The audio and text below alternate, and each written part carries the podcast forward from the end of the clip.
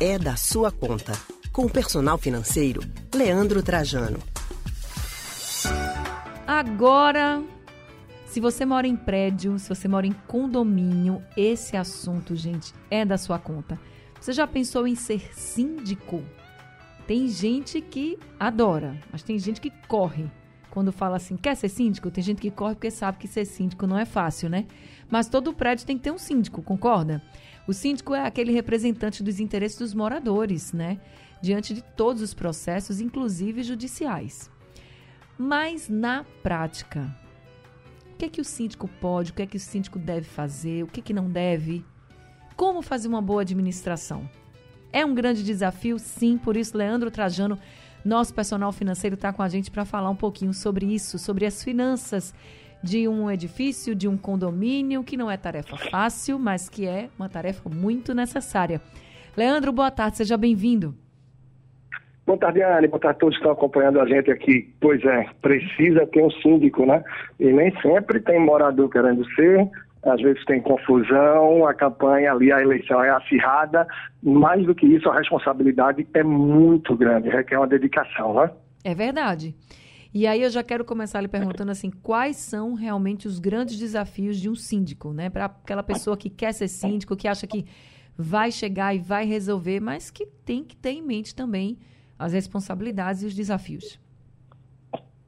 É necessário fazer uma gestão, né? Uma gestão daquele condomínio, uma gestão daquele conjunto de edifícios, porque às vezes sim, que é um conjunto bem grande, que tem vários blocos, tem vários prédios, e essa gestão é desde os cuidados é, administrativos, estruturais, contratuais de tudo, desde uma empresa que faça manutenção de elevador, gerador, eventualmente de limpeza ou de outras manutenções, tem bastante coisa. E claro, além dessa administração estrutural, do convívio entre os moradores com as regras, de acordo com a convenção, com tudo que tem lá do condomínio, das regras do, do estabelecimento, né, do, do, do conjunto, óbvio, a parte financeira também a parte financeira, que é um desafio grande, afinal, você está cuidando ali da contribuição da taxa ordinária e às vezes também a taxa extra de várias unidades em prol de manter o condomínio funcionando, a folha de pagamento, todas as despesas e muitas vezes também, óbvio, da, dos reparos, da, das melhorias,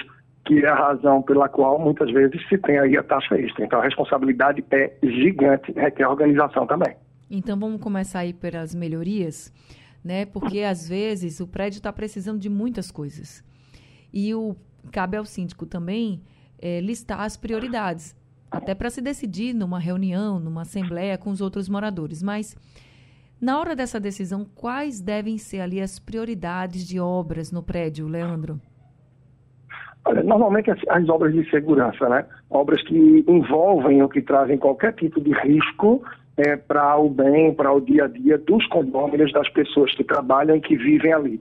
Então, é, esse tipo de manutenção preventiva ou algo que venha a ser feito para remediar caso não tenha sido feita a, manutenção devida preventivamente, geralmente se torna prioridade. Quando tudo isso está em dia e se tem benfeitorias, se tem melhorias, é muito comum que nas reuniões se procure fazer uma votação, procure ver a, a lista de prioridades por ordem. E para tudo isso, há muitos cuidados de se ter, porque tem condomínios, Ana, que tem muita inadimplência, tem muito condomínio devendo. Isso faz com que os que estão em dia terminem tendo que pagar pelos outros para que se mantenham as contas do prédio em dia. É, infelizmente, há vezes que termina por ter desvio no condomínio, por ter uma pessoa que não age de boa fé, ou até que algum prestador de serviço também pode não ter feito melhor. Por isso é importante resguardar em tudo. Sempre fazer pelo menos três orçamentos de todo tipo de serviço, todo tipo de compra, a partir de determinados valores, compras de valores menores, talvez se possa fazer sem, essas, sem esses três orçamentos, e ter um domínio muito grande do que rege ali as regras do condomínio, né? de tudo que se estabelece por lá.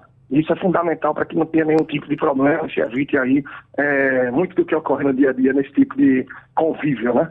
É verdade. E essa des gerar desconfiança é muito complicado, né? Porque, como você falou, a pessoa está lá, ela está organizando né, um condomínio, está fazendo uma gestão ali, mas ela está lidando com dinheiro que é dos outros moradores, né? Então, para não gerar desconfiança, a pessoa tem que ter muito jogo de cintura, mas tem que ter transparência também, né, Leandro? Isso, confiança, transparência, organização, é? consciência limpa e tranquila de que está procurando fazer o melhor, até porque é um trabalho voluntário. É, tem condôminos que conseguem aí pelo seu condomínio a isenção da taxa ordinária, né? ou seja, de pagar o condomínio mês a mês. Mas isso absolutamente não supre as horas que são dedicadas, os cabelos que se perdem, é, o tanto que o interfone toca, que você é interpelado no, no elevador e tanto mais. É uma responsabilidade muito grande. Então, posso dizer que é uma vocação, né? A pessoa tem que se dedicar bastante, ter muita paciência para conseguir. Eh, ele é, se trata de um prefeito, né? um prefeito ali de 20, 30, 50, 100, 200 ou muitas vezes até bem mais do que essa quantidade de famílias. E fazer com que isso ocorra de forma harmoniosa não é tranquila. Sobretudo quando tem essa questão da gestão financeira atrelada, onde é necessário se prestar contas, é necessário ter um acompanhamento muito próximo e todos esses cuidados, como eu falei, em relação a fazer mais de um orçamento, procurar qual é o melhor, quais são as prioridades, é, ter realmente um demonstrativo um DRE, né? De resultado, uhum. mês a mês, ter o acompanhamento de uma empresa de computabilidade. Afinal, muita gente não sabe, Anne, mas um condomínio, um prédio, é uma empresa. Ele é um CNPJ. Ele responde civilmente por tudo que ocorre ali. E são empresas que normalmente têm folha de pagamento, funcionários, obrigação de recolher impostos, e tudo isso tem prazo, formatos, regras e obrigações. Então, é uma gestão, de fato, que requer que a pessoa dedique um tempo para que possa levar aí essa comunidade vive da melhor forma possível. Caso contrário, mais conflitos à vista e problemas também. Vale a pena ter uma administradora, Leandro? Sim, eu acho que é bastante importante sim. A administradora, sobretudo quando você não tem um síndico profissional, ou seja, alguém que os condôminos resolveram terceirizar seja porque não tem ninguém resolvendo no prédio ou porque ninguém quis se candidatar. É, quando é um síndico do prédio morador, a administradora ajuda muito no dia a dia. E mesmo quando vem assim um síndico profissional, a administradora também termina por ajudar em muitas questões operacionais do dia a dia, sobretudo para que seja feito conforme reza e rege a lei, para que não se perca prazos, entre outras questões aí dentro da legalidade, que nem sempre o síndico vai ter esse domínio. E a administradora vem com esse know-how aí, com esse conhecimento para ajudar nessas atividades do dia a dia, sobretudo quando o síndico já exerce aí outras atividades de sua vida pessoal, sua vida profissional também. Né? Então a administradora vale a pena e é bom para a pessoa que vai contratar a administradora procurar ter um pouco de conhecimento em relação a essa administradora. Né? Essa administradora está em que prédios, fala com o síndico de um outro prédio, procura entender como é o dia a dia dela, faz as entregas no prazo, como é a participação no que precisa ter, qual é a proposta. E mais uma vez, pega três propostas de administradoras para que se possa comparar os serviços e não de olho apenas no preço, mas na entrega delas, isso é bastante importante também, claro. Então, só para deixar claro para os nossos ouvintes, é que eu sei que tem prédio que só tem o síndico e tem prédio que tem o síndico com a administradora. Então, quando tem administradora, por exemplo, Leandro, o que fica a cargo da administradora e o que fica a cargo do síndico?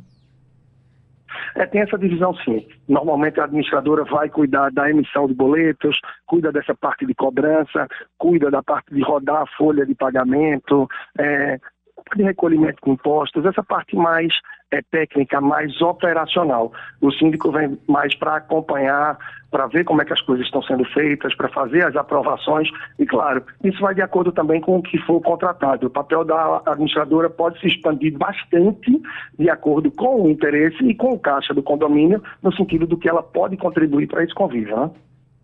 Tá certo. Então, para você aí que está nos ouvindo agora, já sabe né, qual é a diferença aí do síndico, da administradora.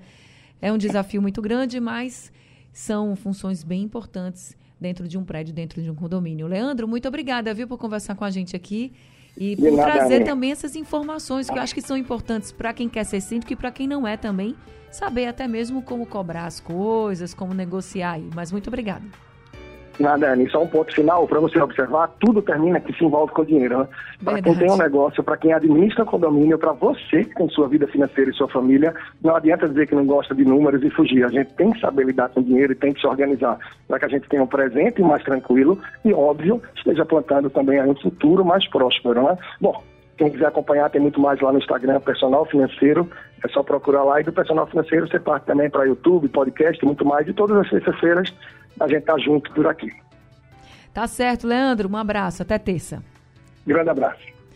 A gente acabou de conversar com o personal financeiro Leandro Trajano.